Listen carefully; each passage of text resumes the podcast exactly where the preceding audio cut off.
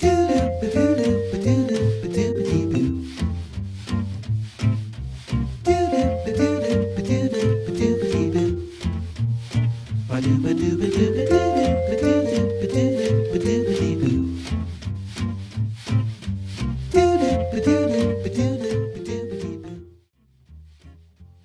Bienvenidos y bienvenidas al podcast del Grupo Atlantis. En este espacio vamos a conversar un poco sobre cómo fue este recorrido, cuáles fueron nuestras experiencias, cuáles nuestras inspiraciones y cuáles fueron los desafíos.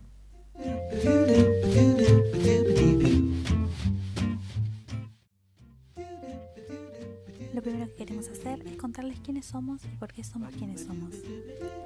Somos un grupo de estudiantes de letras que se vio reunido con la misión de realizar una planificación y un aula virtual para la materia programación.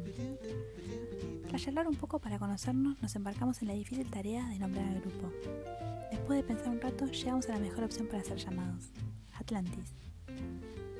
Un nombre que elegimos con cariño y quizás tal vez con un poco de nostalgia. Cuando sos chico, tus héroes o heroínas son aquellos que ves en las películas, esos de los cuales no puedes dejar de pensar y sentir un deseo irrefrenable de ser como ellos.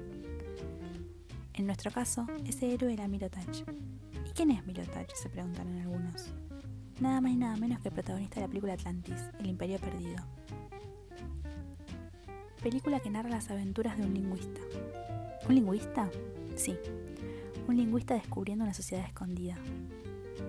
Recordamos cómo ese momento se abrió un nuevo mundo de posibilidades y cómo al inscribirnos en la carrera recordamos con cariño este entrañable personaje. A modo de homenaje decidimos nombrar al grupo Atlantis.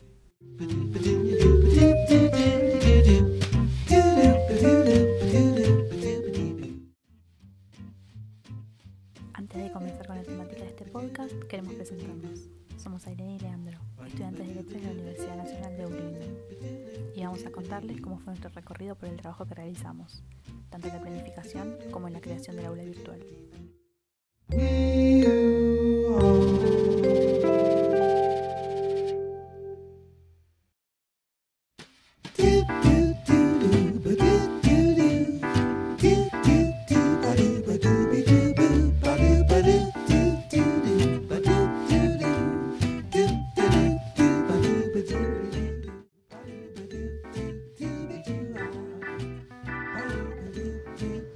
Hola a todos y todas las que estén escuchando este podcast.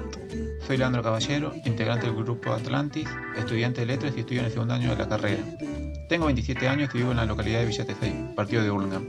A continuación les contaré algunos tópicos importantes del trabajo desde nuestra experiencia como grupo, como por ejemplo, cuáles fueron los materiales en los que nos apoyamos para pensar y escribir la planificación y armar el aula virtual.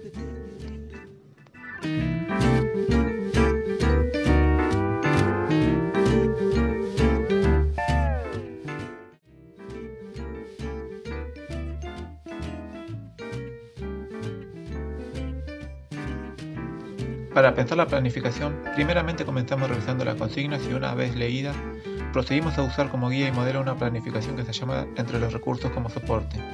En segundo lugar, debimos hojear los PDFs que explicaban cuáles eran los recursos del aula, qué se podían hacer con ellos y cómo insertarlos. Sin embargo, la planificación de ejemplo no tenía un correlato virtual, ni utilizaba herramientas de los relatos transmedia, así que nos vimos en la obligación de repensar cómo armar nuestra secuencia didáctica a la par que ideábamos un aula virtual que no fuera un complemento del tema didáctico elegido, sino, por el contrario, una extensión obligatoria y amena donde los y las estudiantes pudieran hallarse orientadas clase tras clases y no, por el contrario, en un espacio azaroso donde clase tras clase se sintieran más desorientados.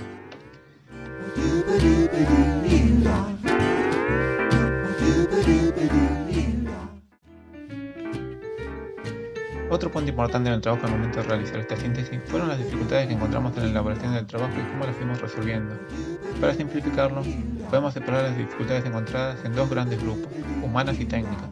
Por un lado tuvimos la dificultad de que al no poder reunirnos, aunque sea una vez de manera presencial durante la elaboración del trabajo, los intercambios de ideas, opiniones, diferencias de criterio o aporte se hacían de manera sincrónica de acuerdo a las disponibilidades horarias de la vida de cada integrante, sumado que hicimos un grupo donde no nos conocíamos previamente, lo que acarreaba la particularidad que no conocíamos la manera de trabajar de nuestro compañero o compañera y tuvimos que adecuarnos por medio del diálogo y una división del trabajo que fuera acorde a las capacidades de todos. Por el otro lado, tuvimos dificultades técnicas a no conocer en su totalidad las herramientas y posibilidades que el aula virtual ofrecía. Pensar una secuencia didáctica mientras se idea un escenario que, que se debe trabajar en simultáneo en la virtualidad con elementos que recién estábamos adquiriendo fue un proceso de adquisición de conocimientos que no bastaba únicamente con leer ejemplificaciones o ver videos.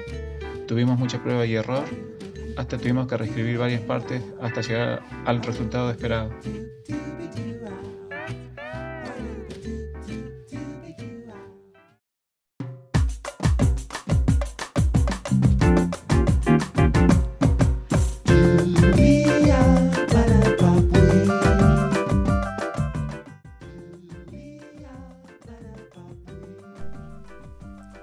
Todos los que estén escuchando este podcast, me presento, soy Elena Menegas, estudiante de tercero año de letras en UNAUR, tengo 23 años, vivo en el Palomar y en esta sección les voy a contar un poco de las ideas y citas que nos acompañaron durante la producción del trabajo.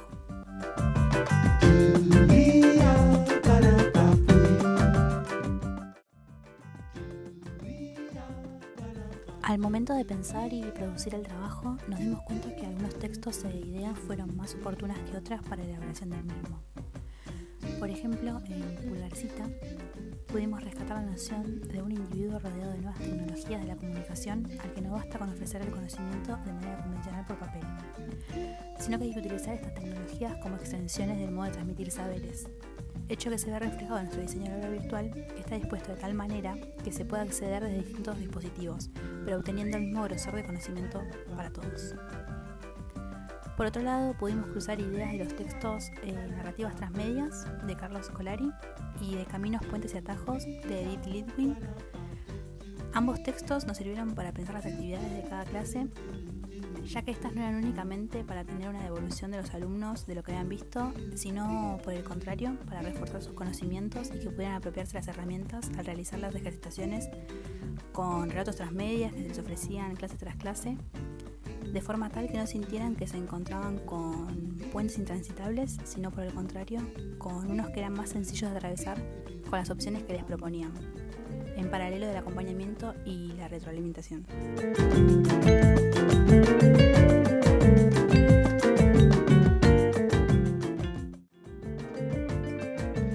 ¿Qué habilidades y competencias en torno al trabajo en grupo pusieron en juego? Negociación, acuerdos, tolerancia, capacidad de frustración. Cuenta en algún momento o situación puntual y en relación con qué aspecto del trabajo.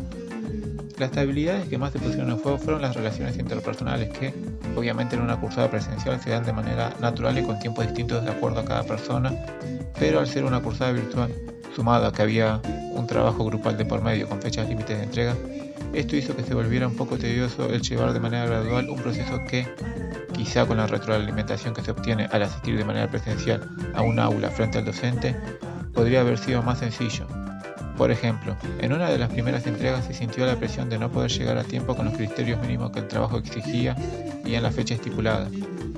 En una situación como la anterior, es donde todos los integrantes del grupo nos vemos en la obligación de posicionarnos en un rol como futuros docentes y ya no ver al trabajo como una obligación, sino como una responsabilidad que se debe resolver apelando a la toma de decisiones a través del mutuo acuerdo para poder salir adelante de manera que todos salgamos beneficiados a la par que se entrega un trabajo acorde a las características solicitadas.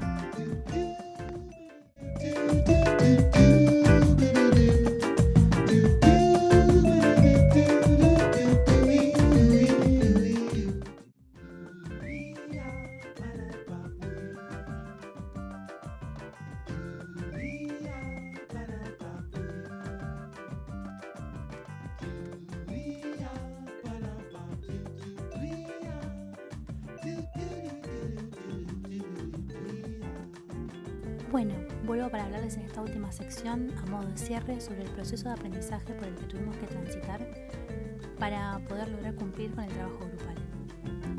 En primer lugar, el desarme de la idea de cumplir con el trabajo. Cumplir con el trabajo como quien quiere sacarse encima algo. Nos llevó a darnos cuenta que con el pasar de los días no se iba a poder.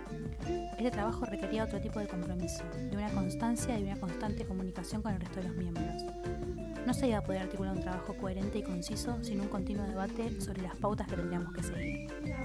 No iba a ser posible la creación de cada una de las partes por separado, porque esto anulaba la concordancia del producto final. Ya descartada esta idea prevalente de cumplir por cumplir, nos encontramos con un segundo inconveniente a la hora de avanzar en esta tarea. Generalmente el momento de ponernos a hacer un trabajo grupal es casi exclusivamente del rol de alumnos, en algunas oportunidades ya más avanzados en la carrera, desde el rol docente. En esta oportunidad nos vimos frente al desafío de crear un aula virtual y una planificación desde el rol docente, pero también desde una perspectiva de alumnos, ya que ellos eran los destinatarios de este proyecto. Era a quienes estaba dirigido y quienes iban a hacer uso tanto de los materiales propuestos como los receptores de las actividades que planeábamos. Eran sus ojos quienes iban a examinar nuestra aula virtual, y era en virtud del aprendizaje todo lo que estaba ahí expuesto. En este punto sentimos que tuvimos la tarea y exigencia de desaprender nuestro modo de trabajo y aprender a aprender desde esta nueva perspectiva.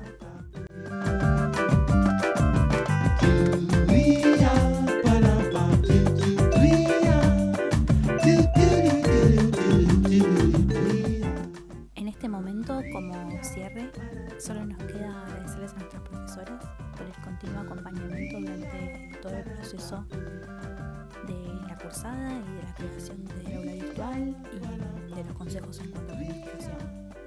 Gracias por escuchar el podcast del Grupo Atlantis.